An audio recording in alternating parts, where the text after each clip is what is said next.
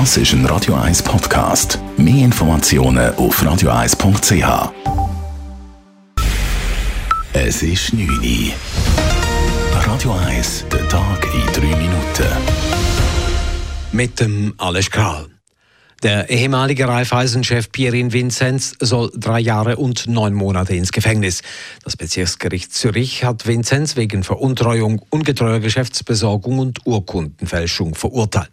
Sein damaliger Geschäftspartner Bert Stocker wurde ebenfalls schuldig gesprochen und zu einer unbedingten Freiheitsstrafe von vier Jahren verurteilt.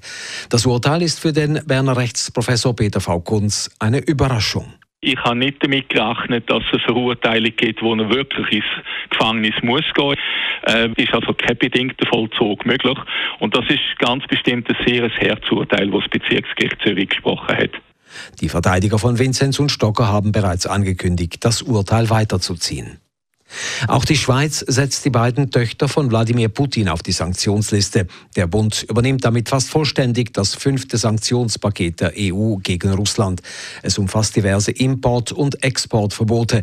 Auf der Sanktionsliste stehen zudem über 200 Personen aus Politik, Wirtschaft, Militär oder Kommunikation. Im Ukraine-Krieg sind die russischen Truppen offenbar bereit für einen neuen Angriff in der östlichen Region Donetsk und der südlichen Region Cherson. Dies meldet das Kommando der ukrainischen Streitkräfte. In der Region Kiew sind nach dem Abzug russischer Truppen inzwischen hunderte Leichen von Bewohnern gefunden worden. Der Polizeichef des Gebiets sprach von über 720 Toten.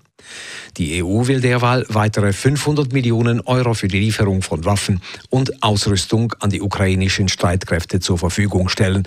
Die Hilfe erhöht sich damit auf 1,5 Milliarden. Die neu gewählte Zürcher Stadträtin Simon Brander von der SP wird im Mai neue Verkehrsvorsteherin. Im Stadtrat kommt es damit zu keinen Rochaden bei den Departementen. Brander übernimmt das Tiefbau- und Entsorgungsdepartement vom abtretenden Vorgänger Richard Wolf.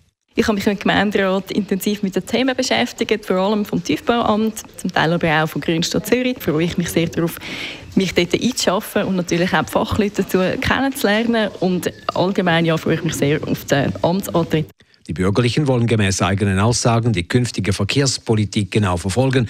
Sie hoffen, dass Simon Brander von ihrer bisherigen Rolle als Veloaktivistin wegkomme und den Blick auf die generelle Verkehrssituation in der Stadt weitet. In Zürich soll ein Flüsterbelag die Lärmbelastung entlang von Straßen senken. Vorgesehen ist der besondere Straßenbelag, der den Reifenlärm reduziert, auf rund 200 Kilometern Straßen, wo Tempo 30 nicht möglich ist oder zu wenig bringt, wie der Zürcher Stadtrat bekannt gab. Rund 110.000 Anwohner würden davon profitieren. Der Stadtrat rechnet mit Zusatzkosten von 6 Millionen Franken jährlich. Der Einbau des Flüsterbelags soll immer dann erfolgen, wenn ohnehin eine Belagserneuerung ansteht. In der Stadt Zürich steht kein Denkmal, das historisch betrachtet als heikel einzustufen wäre. Dies ergab eine Überprüfung von 38 Denkmälern durch den renommierten Historiker Georg Kreis. Die Stadt Zürich lässt nun eine Denkmalstrategie erarbeiten, um Leitlinien im Umgang mit bestehenden und neuen Denkmälern zu formulieren. Radio 1 Wetter. Morgen grünen Donnerstag mit Schleierwolken zeitweise nur fahlen Sonnenschein. Am Nachmittag und gegen den Abend vor allem im Oberland mehr Wolken und vereinzelt auch Regengüsse, örtlich auch Gewitter. Temperaturen am frühen Morgen um 5 bis 10 Grad, am Nachmittag 19 Grad. Das war der Tag in 3 Minuten.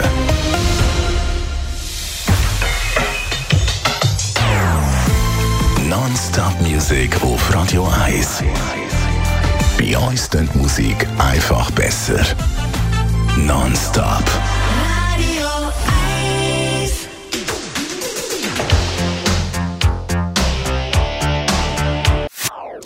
Das ist ein Radio 1 Podcast. Mehr Informationen auf radio1.ch.